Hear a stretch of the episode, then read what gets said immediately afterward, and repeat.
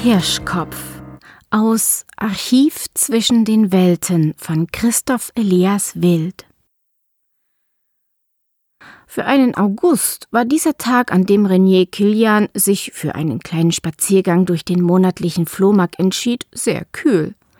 Die Wolken haben seit Tagen keine Sonne durchgelassen, und immer wieder wurde die Luft vom kalten Wind der See abgekühlt.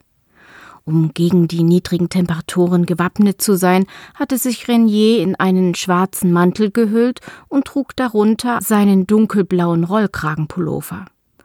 Gemeinsam mit seiner rahmenlosen Brille und den ins Gesicht fallenden schwarzen Haaren war er von weitem schon als Student zu erkennen. Die Stadt kannte junge Männer wie ihn, und natürlich war er auch nicht der einzige Student, der sich durch diesen Flohmarkt kämpfte.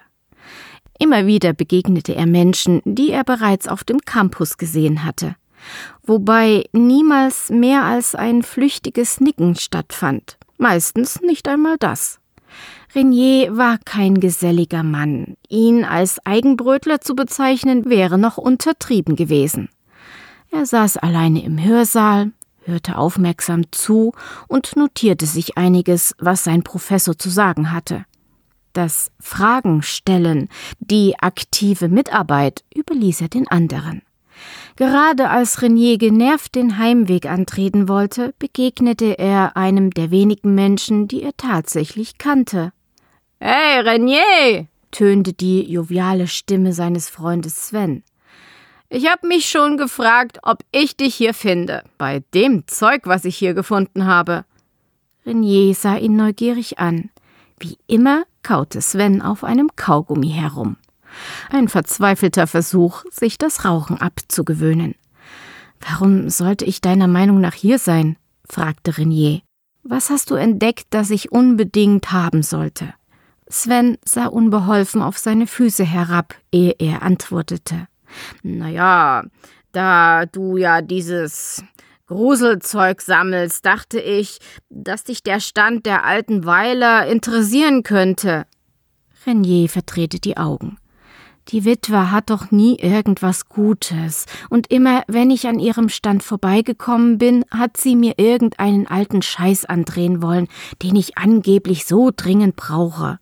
Und dieses Gruselzeug, von dem du redest, nennt man Exponate. Das brauche ich für mein Studium. Sven spuckte seinen Kaugummi in ein altes Taschentuch, stopfte es sich in die Tasche und schob sich zeitgleich einen neuen in den Mund. Ja, normalerweise hat die wirklich nur Mist. Aber du solltest heute wirklich mal einen Blick bei ihr reinwerfen. Ich weiß, dass du es sonst bereuen würdest. Okay, gab Renier schließlich nach. Bevor ich gehe, schaue ich bei ihrem Stand nach. Sven dankte ihm mit einem Blick. Freut mich, dass ich dir helfen konnte.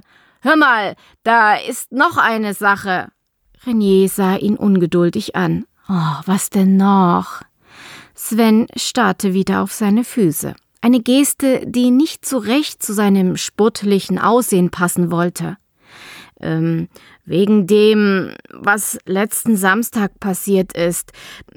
Ich, ich hätte es wirklich schön gefunden, wenn wir noch einmal darüber gesprochen hätten. Renier drehte sich abrupt weg. Also, begann Renier, es ist nicht so, dass ich dich nicht mag, und irgendwie finde ich dich auch attraktiv, aber so einer bin ich nicht. Sven sah ihn mit hochgezogenen Augenbrauen an. So einer? fragte er leicht brüskiert. Was für einer bist du nicht? Renier starrte nun seinerseits auf seine Füße.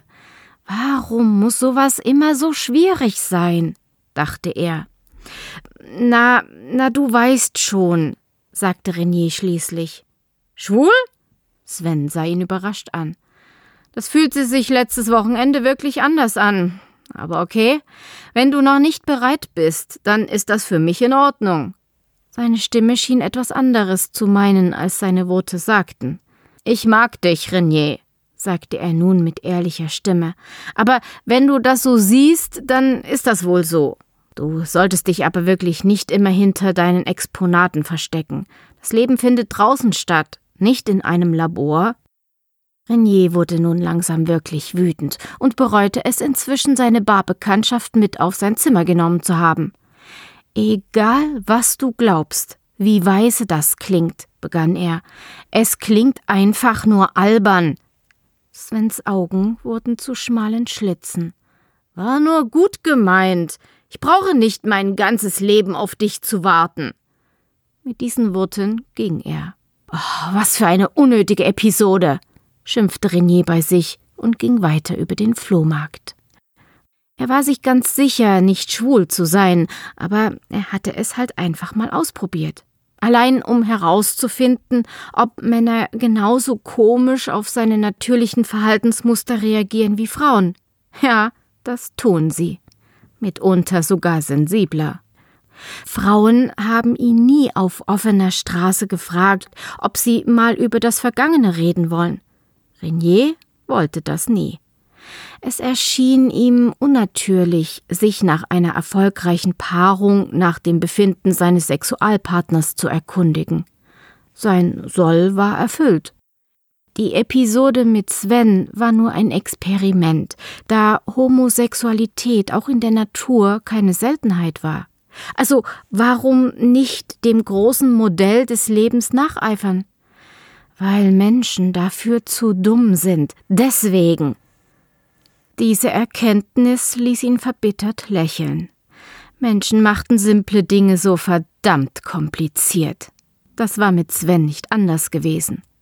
Ausnahmsweise nahm Renier mal jemanden auf sein Zimmer mit, und das Resultat? Er stößt wegen seiner Exponate auf Unverständnis. Menschen können die Natur einfach nicht verstehen, geschweige denn ihr nacheifern. Als Renier bei dem Stand von Frau Weiler ankam, sah er aber sofort, warum Sven an ihn denken musste. Denn neben gewöhnlichen Plunder, den die alte Witwe verhökerte, war da tatsächlich etwas, was Reniers Aufmerksamkeit erregte. Dies war eigentlich gar nicht so einfach, da nur eine einzelne silberne Spitze aus einer Ramschkiste herausragte, aber etwas in Renier wusste, dass er es haben musste. Ein für ihn ungewöhnliches Verlangen nach Besitz ergriff ihn, während er langsam zu der Kiste schritt und das uninteressante Zeug zur Seite schob, um den Ursprung der silbernen Spitze zu entdecken. Es war ein Hirschkopf. Kein gewöhnlicher Hirschkopf. Das Geweih, das viel mehr Enden als üblich aufwies, war silbern. Vertrocknete Blüten bildeten eine unnatürliche Dekoration. Aber das Faszinierendste war, dass sich alles so natürlich anfühlte. Das Geweih fühlte sich wie ein Geweih an, und die Knochen, bleich, dennoch schimmernd, fühlten sich wie das typische abgekochte Gebein einer Trophäe an. Doch an diesem Ding war nichts unnatürlich. Nicht die Knochen, nicht das Geweih, nichts. Renier musste es haben. Ah, ich dachte mir schon, dass das etwas für dich wäre, mein Junge, Erschrocken blickte der Student auf und betrachtete die Witwe Weiler. Ihr zahnloser Mund lächelte freundlich, während ihre dunklen Augen versuchten, die richtige Schärfe einzustellen. Der Student war so auf den Schädel fixiert gewesen, dass er alles um sich herum vergessen hatte. Er wischte sich nervös über die Stirn. Hatte er geschwitzt? Unbeholfen sah er die alte Dame an. Ähm, wo, wo haben Sie denn das her, Frau Weiler? fragte er unruhig. Die Witwe lächelte ihr zahnloses Lächeln. Meine Nachbarin hatte einen Untermieter, der war mal ein ganz großes Tier, aber als er aus dem Urlaub zurückkam und diese Abscheulichkeit mitbrachte, da hat er sich verändert. Er war auf einem Jagdausflug, musst du wissen. Auf diesem Ausflug ist auch seine Schwester verschollen. Er ging nicht mehr arbeiten, fing an zu trinken und ganz unter uns. Verschwörerisch trat die Alte einen Schritt näher. Ich glaube, der hat sogar Marihuana geraucht. Renier gab sich nicht die Mühe, die alte Dame darauf hinzuweisen, dass es Marihuana hieß. Wieder starrte er wie angebunden auf den Schädel mit dem silbernen Geweih. Lächelnd trat die Witwe einen Schritt zurück. Letzte Woche ist er gestorben, weißt du? Hirnschlag, bestimmt vom Saufen. Und natürlich von dem Marihuana. Meine Nachbarin hat sein Zimmer ausgeräumt und neben dem ganzen Gerümpel dieses hässliche Ding gefunden. Ich sagte zu ihr, Gerda, gib mir das Ding. Auf dem Flohmarkt bekomme ich das bestimmt an den lieben Renier verkauft. Der mag solche Sonderbarkeiten. Anscheinend hatte ich recht. Abwesend nickte Renier und starrte dabei noch immer auf den merkwürdigen Hirschkopf. Wie viel? Seine Frage kam beinahe flüsternd. Die Witwe schob sich ihre Brille zurecht. Da war die Gerda ziemlich eindeutig. Hauptsache weg, hat sie gesagt. Also für dich sagen wir mal hm, 60 Euro. Renier wurde vom Schlag getroffen. Das war für ihn ein gesalzener Preis. Essen oder kaufen? Eigentlich eine simple Frage, aber er musste es haben. Noch nie in seinem Leben war er so besessen von etwas wie von diesem Schädel. Er öffnete seine Brieftasche. Ein Jesusfisch mit provokanten Beinen prangte auf der Vorderseite. 55 Euro. Sein gesamtes Wochengeld lächelte ihn an. Er überdachte die Situation in seinem Kühlschrank. Hatte er genug zu essen? Im schlimmsten Fall würde ihm bestimmt auch seine Mitbewohnerin helfen. Sie würde es verstehen, wenn sie erst dieses prachtvolle Exponat sah. Ich könnte es mir auch einfach nehmen. Immerhin ist das mein Hirschkopf. Was will die Alte denn machen? Mir nachlaufen? Erschrocken blickte Renier in das ausdruckslose Gesicht der Witwe. Hatte er das laut gesagt oder doch nur gedacht? Er wusste es nicht, aber er wollte diesen Kopf haben. Ähm, ich. Ich habe nur 55 Euro, erklärte er beinahe flehend.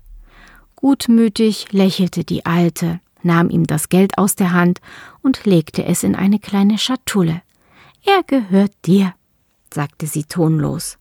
Ohne ein weiteres Wort abzuwarten, griff Renier nach dem Schädel, griff Renier nach dem Schädel.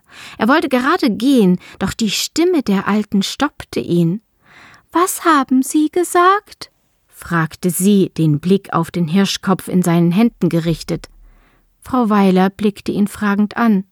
Was findest denn du nur daran? Ich bin froh, dass du es verkaufst ich bin froh, dass du es gekauft hast, aber noch glücklicher bin ich, dass es aus meiner Nachbarschaft verschwunden ist.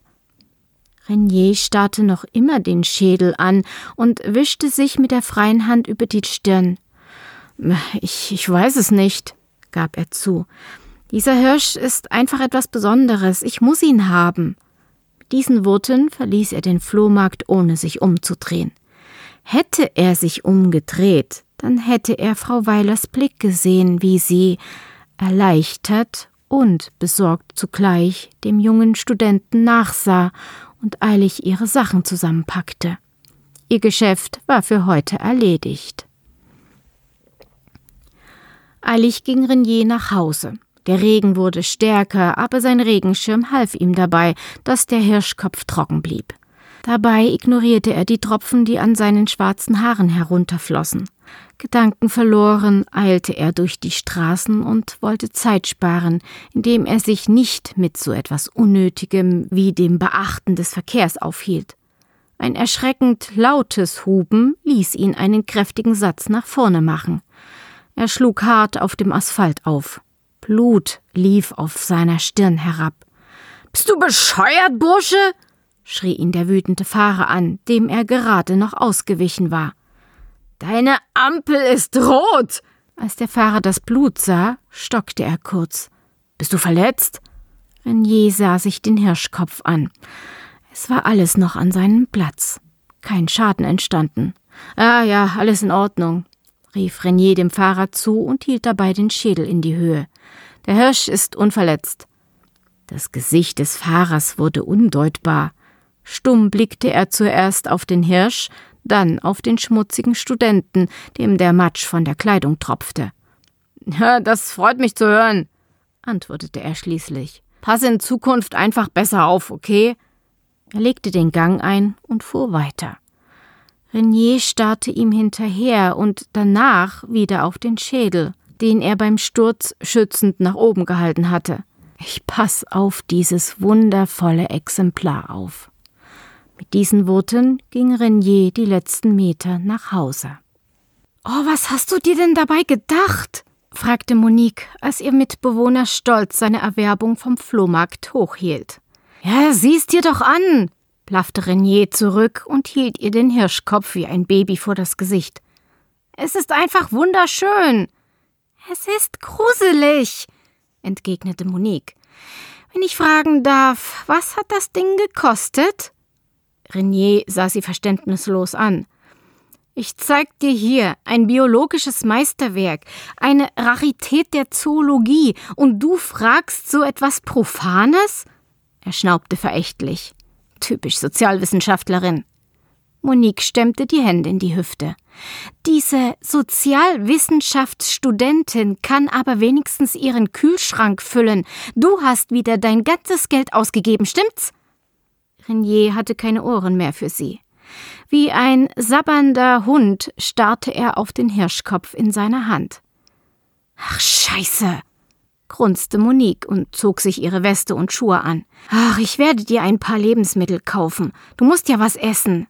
Mit diesen Worten verließ sie die Dreizimmerwohnung. Aber bitte nicht so ein Fertigfraß, stammelte Renier der inzwischen geschlossenen Wohnungstür zu. Ein Tropfen Speichel fiel von seinem Kinn zu Boden herab. Wie benommen starrte er in die leeren Höhlen des abgekochten Schädels. Sanft strich er über das silberne Geweih. Soll ich dir dein neues Heim zeigen? fragte Renier geistesabwesend und nahm den Hirschkopf mit in sein Zimmer. Die Tür war verschlossen. Ah, stimmt ja, grunzte der Student genervt. Wirsch durchkramte er seine Hosentasche, bis er den kleinen, unscheinbaren Schlüssel fand. Wie konnte er denn nur vergessen, dass er immer sein Zimmer abschloss, wenn er es längere Zeit verließ? Es war nichts Persönliches, aber seine Exponate waren kostbar. Sie waren nicht für die Augen eines dahergekommenen Streuners gedacht. Wieder bereute er, dass er seine sexuellen Experimente mit Sven in seinem Zimmer vollführte. Allerdings hatte es auch etwas Gutes. Immerhin konnte Sven auf diese Weise Reniers Geschmack kennenlernen und ihm von diesem Hirschkopf erzählen. Anscheinend hat diese emotionale Sache, die Menschen mit der Fortpflanzung verbinden, doch einen Vorteil. Ungeduldig stieß er die Tür auf und machte das Licht an. Er hatte sein Zimmer immer abgedunkelt. Er war der Meinung, dass Sonnenlicht nur seine Exponate beschädigen würde. Diese Exponate kontrollierte er, wie jedes Mal, wenn er sein Zimmer kam, ganz genau. Sauber in einem Regal aufgereiht lagen Behälter in unterschiedlichen Größen. Dank dem Formaldehyd waren in diesen Behältern unterschiedliche Tierarten auf ewig konserviert. Eine farblose Ratte sah den Studenten aus ihren toten Augen an, während er seinen Besitz durchzählte. Sein ganzer Stolz, ein voll entwickelter Schweineembryo, hatte an der Spitze des Regals seinen Ehrenplatz. Jeder, der Reniers Zimmer sah, fühlte sich unbehaglich im Angesicht dieser niemals verwesenden Anwesenheit des Todes. Aber komischerweise fühlte sich Renier hier immer wohl. Seine Eltern haben ihm früh sein Hobby verboten. Also musste er heimlich Schmetterlinge, Bienen und andere Insekten einfangen, töten und konservieren. So wie andere Jugendliche ihre Pornos versteckten, so hatte auch Renier seine Exponate versteckt. Als seine Eltern ihn das erste Mal in der WG besuchten, sah seine Mutter das Zimmer. Ihr Blick zeigte eine merkwürdige Mischung aus Verstehen und Entsetzen. Natürlich wusste sie, dass ihr Sohn sein merkwürdiges Hobby niemals aufgegeben hat, aber die bloße Anzahl dieser Exponate und die Tatsache, dass es nicht bei Insekten blieb, schockierte sie dennoch. Den restlichen Besuch gab Reniers Eltern ihr Bestes, nicht mehr auf dieses Thema einzugehen, und sowohl Renier als auch seine Erzeuger gaben sich das stillschweigende Eingeständnis, dass sie keinen Kontakt mehr haben würden. Der junge Mann war darüber nicht traurig. Seine Eltern hatten ihn niemals verstanden. Sein Vater mochte nur komische Musik, in der rumgeschrien wurde, während seine Mutter sich mit dem Haushalt beschäftigte begrenzte Geister mit begrenzten Beschäftigungen. Auch das Argument, mit dem sein Vater versuchte, ihm zu erklären, dass es falsch sei, Tiere nur aus Dekorationsgründen zu töten, ließ Renier nicht gelten. Tod ist tot, entgegnete er seinem Vater. Wo ist der Unterschied zwischen Speisen und Angucken? Tod ist tot. Während er zum ersten Mal seit sehr langer Zeit an seine Eltern dachte, packte Renier seine neueste Errungenschaft auf seinen Schreibtisch. Ich finde dich wirklich wunderschön, hauchte er dem Schädel entgegen. Nur vom künstlichen Licht einer einzelnen Glühbirne bestrahlt, die Anschaffung einer Lampe hielt Renier für unnötig, streichelte er das silberne Geweih. Hm, wo soll ich dich aufbewahren? Er starrte auf sein Regal. Es war voll mit Behältern und bot keinen Platz mehr. Außerdem, sagte er zu dem Hirschkopf, ist ein solcher Umgang unter der Würde eines solch stolzen Exemplars. Er stand auf und ging unruhig im Zimmer auf und ab. Er entschloss sich, den Hirschkopf fürs Erste auf dem Schreibtisch zu lassen. Dort konnte er ihn beobachten. Und genau das tat er auch, als er sich auf seine Bettkante setzte und den bleichen Schädel betrachtete. Während er das Exponat betrachtete, schien Renier sich immer weiter zu entfernen. Er verließ seinen Körper und fühlte sich, als würde er durch einen Wald laufen.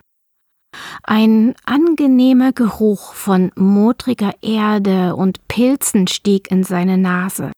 Singende Vögel ließen ihn überrascht aufschauen. Weit über sich erblickte Renier ein dichtes Dach aus Blättern. Die um ihn stehenden Bäume hatten eine beeindruckende Höhe. Es war, als würde der Wald ausschließlich aus Mammutbäumen bestehen. Mammutbäume, die seit Jahrtausenden ungestört wachsen konnten. Seine Schritte hinterließen im Dickicht ein kaum wahrnehmbares Geräusch. Sanfter Nebel umspielte seine Füße, während er weiter durch den Wald ging, ohne überhaupt zu wissen, was genau er suchte. In der Ferne sah er einen Eber, der neugierig und ohne Furcht durch das Unterholz schnupperte. Sein grunzendes Schnüffeln konnte der Student laut und deutlich hören. Dies ist das wahre Leben. Ich muss es entdecken. Ich muss es besitzen. Plötzlich verdunkelte sich der Himmel. Erschrocken rannte der Eber mit lauten Quietschen davon. Ein Blitz erhellte den plötzlich finsteren Wald, und in der Weite konnte Renier die Gestalt eines Wesens ausmachen. Trotz der großen Entfernung bemerkte er, dass diese Kreatur größer als er war und auf zwei Beinen stand. Mehr konnte er aber durch die nach dem Blitz wieder eintretende Dunkelheit nicht ausmachen. Ein lautes Donnern nahm den Studenten beinahe das Gehör. Kraftvoll und mächtig ließ der Blitz seinen entladenen Schrei durch das Gehölz des Waldes wandern. Nachdem der Donner verklungen war, stand Renier allein in der Finsternis des Waldes. Zum ersten Mal in seinem Leben packte den jungen Studenten die Angst. Er war sich nun bewusst, dass er in einem Wald war, aus dem er niemals wieder herauskommen würde. Langsam bewegte er vorsichtig einen Fuß vor den anderen, um in der absoluten Dunkelheit des Waldes nicht zu stürzen. Das Quietschen des Ebers war aus der Ferne hinter ihm zu hören. Wolfsgeheul drang von hinten zu ihm, und er vernahm das Knacken im Unterholz, wie es sich in einem unmenschlichen Tempo auf ihn zubewegte. Erschrocken drehte er sich um und hielt schützend die Hände vor das Gesicht. Etwas Haariges strich ihm am Bein entlang, aber es war zu schnell weg, als dass er in der Dunkelheit hätte sehen können, was es war. Schnüffelnde Geräusche kamen auf ihn zu, diesmal von der Seite. Hinter sich hörte er ein Knurren, tief und bedrohlich, doch als er sich umdrehte, war das Knurren plötzlich wieder neben ihm. Unaufhörlich näherte sich ihm ein Lebewesen nach dem anderen, ohne dass er sie in der Finsternis erkennen konnte. Erneut wurde der Wald durch einen Blitz erhellt, und Renier sah im Schein der elektrischen Entladung, dass die zweibeinige Kreatur sehr viel näher gekommen ist. Einen kurzen Augenblick konnte Renier ungewöhnliche Details in der Optik des Wesens ausmachen. Sie war tatsächlich gut drei Köpfe größer als er, mit einem feinen, beinahe seidenen Fell bedeckt, hatte ein langes, spitz zulaufendes Gesicht und handähnliche Klauen an den Armen. Am beeindruckendsten war allerdings das Geweih dieses zweibeinigen Geschöpfes. In beinahe unzählbaren Verästelungen endete es weit höher, als Renier es je hatte vermuten können. Dunkle Knospen prangten an der Spitze des Geweihs, und der Student war beinahe durch die Schönheit und der Gefährlichkeit dieses mächtigen Waldbewohners erstarrt. In der erneut eingetretenen Dunkelheit des Waldes hörte Renier wieder unzählige Tiere, wie sie auf ihn zustampften, knurrten, ihn kurz berührten und danach wieder verschwanden. In der Ferne hörte er schwere Maschinen arbeiten, Laster, Kettensägen, die Geräusche dieser Zerstörungsinstrumente vermischte sich mit dem Schreien der Waldbewohner zu einem unnatürlichen Crescendo, wobei das laute Krachen herabfallender Bäume, vermischt mit den wütenden Schreien gehetzter Waldarbeiter, langsam die Oberhand zu gewinnen schien. Ein Baum schien geradewegs auf Renier herabzustürzen. Schreiend ging er in die Hocke und versuchte seinen Kopf vor der ungleich schweren Gefahr mit den Händen zu schützen. Noch immer war er blind in der Dunkelheit. Mit einem gewaltigen Schlag spürte er den Aufschlag des hölzernen Riesen neben sich, auch wenn er ihn nicht sah. Ich will hier wieder raus, schrie der Student panisch. Tod ist tot. Tod ist tot, höhnte ihm der Wald entgegen. Unmenschliche Stimmen säuselten ihm in einer uralten, unbekannten Sprache alles entgegen, was er je zu anderen gesagt hatte. Er verstand jedes Wort. Tod ist tot. Der Mensch ist intelligent und die Krone der Schöpfung. Forschung und Fortschritt. Das Leben ist vergänglich. Nichts ist es wert, gerettet zu werden. Wir müssen zerstören, um zu wissen. Tod ist tot. Wieder erhellte ein Blitz den sich inzwischen verändernden Wald, und Renier blickte zu der gigantischen Kreatur auf, die mit ihrem riesigen Geweih wie ein König wirkte, wie ein lebender Gott. Hilflos starrte der Student zu dem Wesen herauf. Seine Augen füllten sich mit Tränen des Entsetzens. Ohne jede Emotion blickte der König dieser Welt auf den Studenten herab ehe wieder die Dunkelheit Renier verschlang. Lasst mich hier raus, bitte, schrie er hilflos. Aus der Dunkelheit drang erneut das Säuseln des Waldes. Ich muss es haben. Es ist meins, meins. Ein erneuter Blitz zeigte Renier, dass er sich wieder in seinem Zimmer befand. Er kauerte in der Dunkelheit vor seiner Zimmertür und musste schockiert mit ansehen, wie der zweibeinige Hirsch ebenfalls in seinem Raum stand und mit beinahe traurig wirkenden Augen auf den Schädel mit dem silbernen Geweih starrte. Langsam strich die klauenartigen Finger dieses düsteren Königs über die bleichen Knochen des abgekochten Kopfes. Ein lautes, unmenschliches Heulen drang aus seinem Mund, und mit ihm wackelte das Regal, in dem Renier seine Exponate aufbewahrte.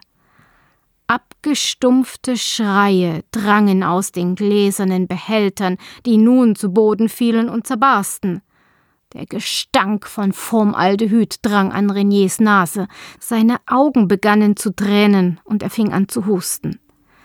Die Kreatur mit dem riesigen Geweih, das sich quer im Zimmer zu verteilen schien, hatte keinerlei Schwierigkeiten, mit den hochkonzentrierten Gasen des Konservierungsstoffes fertig zu werden. Renier dagegen spürte, wie seine Lungen brannten und seine Augen tränten. Verschwommen sah er, wie die Exponate aus den Gläsern langsam auf ihn zukrochen. Der Schweineembryo zog sich mit einem ohrenbetäubenden Kreischen über den Fußboden, die geschlossenen Augen hasserfüllt auf den Studenten gerichtet. Die bleichen, haarlosen Ratten drückten sich mit ihren verkrümmten Hinterbeinen über den Boden, und die in Acrylblöcken eingeschlossenen Wespen und Hornissen summten bedrohlich. Als Renier die Flügel seiner Exponate hörte, schlug er hustend um sich, um die fliegenden Angreifer zu vertreiben, aber dennoch spürte er, wie er immer wieder gestochen wurde. Durch seine tränennassen Augen sah er, wie seine Hände immer weiter anschwollen. Sein Hals verengte sich im Angesicht einer allergischen Reaktion. Tod ist tot, säuselte die Stimme des Waldes im Gehör des jungen Mannes, während er sich ungläubig und kraftlos auf die Seite legte. Mit letzter Verzweiflung versuchte er, den Kadaver der Ratten und des Schweineembryos beiseite zu stoßen, die ihn inzwischen erreicht hatten. Es war zwecklos. Resignierend musste er mit ansehen, wie die haarlosen, verschrumpelten Exponate auf seinen Körper krochen und ihre Zähne in sein Fleisch gruben. Renier spürte es kaum noch, sondern sah nur hilfesuchend zu dem mächtigen Wesen mit dem Geweih auf. Keine Miene zeigte sich im undurchsichtigen Gesicht des zweibeinigen Hirsches, weder Freude noch Wut. So war das Leben. Also, Monique, begann Kommissar Steiger das Gespräch, während er sein Notizblock zückte. Ich weiß, dass Sie den Kollegen von der Polizei bereits alles gesagt haben, aber es wäre wirklich wichtig, mir noch einmal die ganze Geschichte zu erzählen. Monique, die Augen verquollen vor lauter Tränen, unterdrückte ein Schluchzen. Ich, ich kam vom Einkaufen zurück und, und wollte Renier holen, damit er mir beim Einräumen hilft. Als ich seine Zimmertür öffnete, lag er da, und alle seine Exponate lagen zertrümmert auf dem Boden. Ich wollte ihm helfen, aber dieser Gestank war einfach unerträglich. Steiger nickte voller Mitgefühl. Es ist gut, dass Sie nicht in das Zimmer gegangen sind. Formaldehyd ist sehr giftig und in solch hohen Dosen, wie sie in diesem Zimmer verteilt wurden, reichen schon die Dämpfe, um einen Menschen zu töten. Was haben Sie dann gemacht? Der Kommissar sah, wie die junge Studentin sich konzentrierte, um nicht wieder zu weinen. Tonlos antwortete sie. Ich habe den Rettungsdienst gerufen. Als die Sanitäter kamen und Renier sahen, hat eine von ihnen nur den Kopf geschüttelt, den Notarzt gerufen und die Polizei verständigt. Ich bin währenddessen in unser meiner Wohnung herumgegeistert. Mehr kann ich Ihnen nicht sagen. Steiger lächelte gewinnend. Schon gut. Sie machen das toll. Ähm, hat Renier irgendwelche Feinde? Verprellte Liebhaberinnen oder Liebhaber? Bitter lachte Monique auf. er hatte nicht einmal Freunde. Er umgab sich nur mit diesen Exponaten. Ich wollte ihn schon lange aus dieser WG rauswerfen, aber er tat mir so leid, wissen Sie? Er hat es ja bestimmt auch nicht leicht gehabt, und nun ist er. Sie brach ab und begann zu weinen. Steiger machte sich Notizen. Laut dem ersten Bericht seiner Kollegen war Mord so gut wie ausgeschlossen. Ist der Junge einfach durchgedreht und hat sich auf solch kreative Art und Weise selbst umgebracht? Es gab einfache und vor allem angenehmere Methoden, um sich selbst das Leben zu nehmen, als eine Formaldehydvergiftung, die die Lunge und die Nase verätzt. Eine Frage bitte noch, wenn Sie erlauben, sagte Steiger. Auch wenn er es wie eine Bitte formuliert hat, so duldete sein Ton keine Widerrede. Monique sah auf und unterdrückte ihr Schluchzen. Sie haben ausgesagt, dass Sie Renier vor dem Einkaufen noch einmal gesehen haben. Können Sie mir sagen, ob er irgendwie verärgert oder aufgeregt wirkte? Vielleicht trauriger als sonst? Oder sogar unnatürlich fröhlich war? Monique dachte lange nach. Hm, der Hirschkopf, sagte sie schließlich. Steiger wartete ab und sah sie fragend an. Renier hat vom Flohmarkt so einen gruseligen Hirschkopf mitgebracht. Er war total vernarrt in dieses hässliche Ding. Es sah wirklich gruselig aus. Hatte ein silbernes Geweih und verbreitete eine Aura des Schmerzes. Zitternd umschloss sie sich mit ihren eigenen Armen und Steiger beschloss, es fürs Erste gut sein zu lassen. Er bedankte sich und verließ die Wohnung. Er sah noch einmal auf seinen Notizblock und ging die Stufen des Treppenhauses hinab. Draußen auf der Straße warteten die Kollegen von der Spurensicherung und der Rettungsarzt, der Renier für tot erklärt hatte. Irgendwas Neues? fragte ein Kollege. Steiger schüttelte nur den Kopf. Der Kollege von der Spurensicherung holte einen Block heraus und las vor. Fremdeinwirkung kann wirklich ausgeschlossen werden. Der Junge hat sich auf eine sehr schmerzhafte Art das Leben genommen. Beklommen sah Steiger auf. Gab es irgendwelche Spuren am Hirschkopf? Verwirrt ging der Kollege seine Notizen durch. Äh, tut mir leid, aber äh, wir haben keinen Hirschkopf gefunden. Fragend sah ihn Steiger an. Hatte Monique gelogen? Warum sollte sie? Immerhin war sie so aufgebracht, dass es nicht verwunderlich wäre, sollte sie vergangene Ereignisse mit den momentanen Geschehnissen verbinden. So etwas passiert bei einem Trauma. Aber warum dachte er an diesen Hirschkopf? Neugierig sah ihn der Kollege an.